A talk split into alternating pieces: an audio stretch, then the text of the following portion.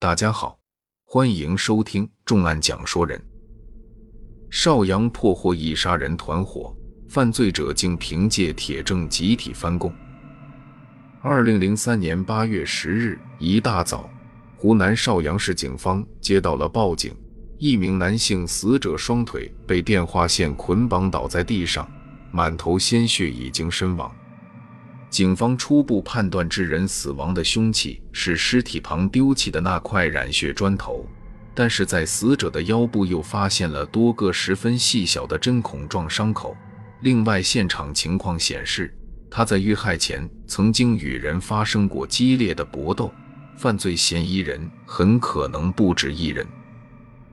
死者遇害的时间是六到八个小时之前，身上没有任何随身财物，更加没有能够证明身份的物件。尸体的不远处停放着一辆摩托车，车钥匙还插在钥匙孔里。犯下这起凶案的凶手很快就落网。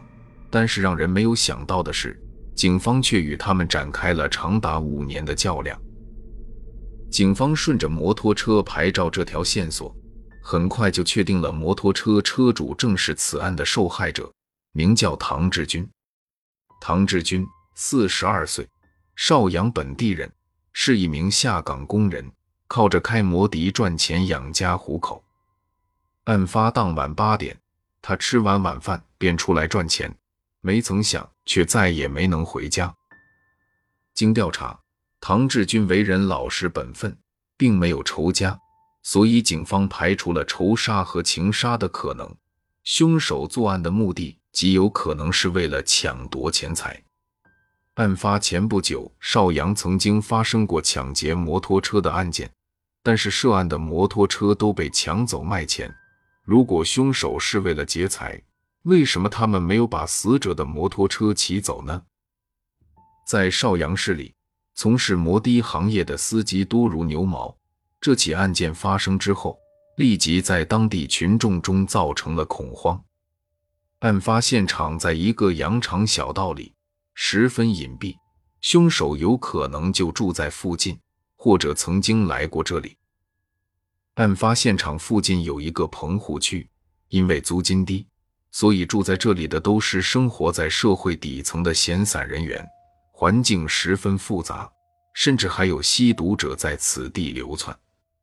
这些吸毒者为了一点毒资便会铤而走险，会不会是他们下的手呢？警方在棚户区里进行了地毯式的排查，没有放过任何一个住户。很快，一个名叫刘祖全的男人进入了警方的视线之中。刘祖全四十五岁，依然单身。他下岗后染上了毒瘾，很快就败光了所有的积蓄。他曾经为了筹集毒资而抢劫摩托车，所以引起了警方的注意。刘祖全声称自己案发当晚一直待在家里，可是当问及有谁能够证明时，他却支支吾吾，含糊其辞。警方调取了他家的电话通信记录。发现刘祖全在案发当晚曾经与另一个吸毒人员通了电话。一番问询后，此人才告知警方，他和刘祖全等吸毒人员一整晚都聚在一起吸食毒品。虽然二人为了脱罪可能会窜供，但是警方经过调查之后，还是排除了二人的嫌疑。与此同时，在附近居民区走访的警员得知了一条新的线索。一个居民称，他家门前的一根用来晒衣服的电话线，在案发当晚被人割去了一段。经比对，这节电话线果然与现场出现的电话线同属一根。大家对嫌疑人的行动轨迹有了一个大致的判断。很快，一个专抢摩的司机的犯罪团伙被警方锁定。这个团伙中，一个名叫江海波的男子引起了大家的注意。据调查，江海波在案发三天前曾经到现场附近走过亲戚，案发后第二天才离开。他对当地的环境有一定的了解。江海波也是邵阳本地人，刚刚十八岁，平时惹是生非，不愿工作，常年和社会青年混在一起，干着不法的勾当。据调查，他在案发当晚曾经外出，很晚才回家。江海波有作案时间和动机，而且还有犯罪前科，他到底是不是杀人凶手呢？据调查，江海波案发当晚和狐朋狗友朱彪、张小学一起来到了溜冰场溜冰。其中的朱彪因为前不久打架斗殴被关进了看守所，现在依然在押。与朱彪同监视的室友反映，朱彪在监室里吹牛称前不久在市区抢过钱，还把对方打伤。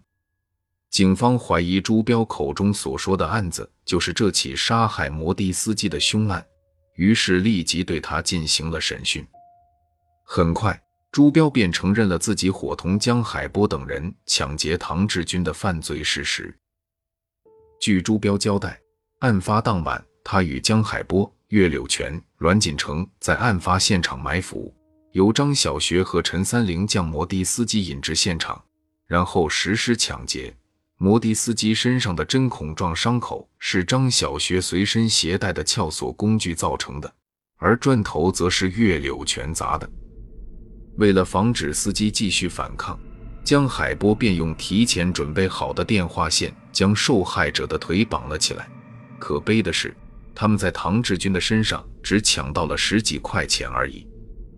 因为发现受害者受伤严重，这帮凶徒逃跑时慌不择路，结果连摩托车也忘记骑走了。江海波等其余五名犯罪嫌疑人被立即逮捕归案。按理说，案件到了这里就应该已经结案，但是令人没有想到的是，就在法院宣布判决之后没几天，这六名犯罪嫌疑人突然集体翻供。他们声称自己并没有作案时间，之所以会被迫承认罪行，完全都是因为警方的严刑逼供。其中一名犯罪嫌疑人甚至还拿出了一份书面证据，这个书面证据经调查真实可靠。难道警方真的办出了冤案吗？一时之间，双方各执一词。经过近五年时间的反复侦查，此案依然没有任何进展。很快，二零零八年到了，警方决定再次重启调查，与犯罪分子一决高下。他们到底如何应对嫌疑人提供的铁一般的证据呢？六名嫌疑人在之前接受审讯时所交代的情况，明明与警方获取的证据完全吻合，为什么宣判之后又会集体翻供？这六人不但提出了人证，而且犯罪嫌疑人之一的阮锦成还提出了书面证据。据他称，案发十几天前他就回到了位于广西中山的父母家中，与邵阳相隔数百公里，案发的两天后才回来。他曾于案发当天在中山的一家邮局给好友寄过一封信。阮锦成不可能寄完信后赶在案发前回到邵阳，这封信成了嫌疑人翻供的最有力证据。信的收信人名叫孙涛，是阮锦成的老乡，因抢劫罪入狱，现关押在永州的监狱里。二人一直保持着书信往来。警方对这封信。进行了笔迹鉴定，结果证实确系阮锦成的笔迹。这到底是怎么回事？难道警方在办案的过程中真的出现了违规行为吗？据收信人孙涛回忆，五年前的一天，他的父亲和阮锦成的父亲一同前来，在狱警的监督下取走了阮锦成写给他的其中两封信，在信的背面还有狱警所开具的证明。孙涛和狱警早已不记得收到这两封信的具体日期，警方当然也不会放过这一疑点。他们立即对信封进行了调查，结果证实信封确实产自广西，而邮戳也清楚地显示了信是于二零零三年八月九日从广西中山寄出的。无论从哪个角度来看，这封起着决定性证据的信件并没有什么问题。此时，警方开始反思了起来，到底还有什么方面没有想到，还有什么地方没有查到呢？对了，还有邮票。结果也正是因为信封上的那枚邮票，犯罪分子终于露出了马脚。信封上的邮票价值八十分，由北京邮票厂印制，案发的前一年就已经开始发行，全国各地都能够买到。可是犯罪分子并不知道，从这批邮票开始，每一枚邮票上都有独一无二的防伪荧光编码，这种荧光编码在紫外线的照射下才会显现出来，成了每一枚邮票的身份标识。顺着荧光编码这条线索，警方终于查出了信封上邮票的出售地——湖南邵阳的一个邮政所，而且发售时间是在案发之后。这封信件纯属伪造，已经毋庸置疑。就这样，阮锦成的父亲也被带进了审讯室里。阮锦成的父亲称，为了帮助儿子摆脱牢狱之灾，他便求助律师支招，想解决的办法。律师教他找证人做伪证，并且为了有把握打赢官司，还需要更加有力的书面证据。当律师了解到阮锦成在案发的一周之前曾经给孙涛寄过两封信时，一个天马行空的想法便萌生了出来。首先，他让阮锦成的父亲找孙涛拿到那两封信。然后让阮锦成在事先准备好的信纸和信封上抄好编造的信件，接下来再由阮锦成的父亲伪造了邮戳，最后一步便是拿着调包的信件来到孙涛所在的监狱，在监狱方毫不知情的情况下，要求对方开具了证明，在环环相扣之下，一个伪造的铁证便呈上了法庭。阮锦成的律师以为自己做的天衣无缝，岂料还是让警方看出了破绽。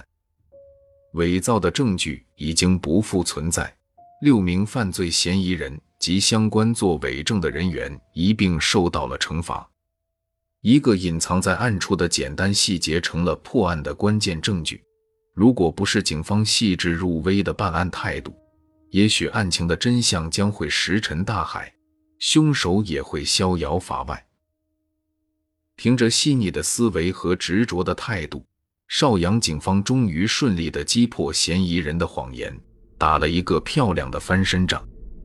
可是，值得人们反思的是，社会上到底还有多少这样的不良律师，为了个人利益违背着天地良心呢？这里是重案讲税人，感谢大家的收听，我们下期再见。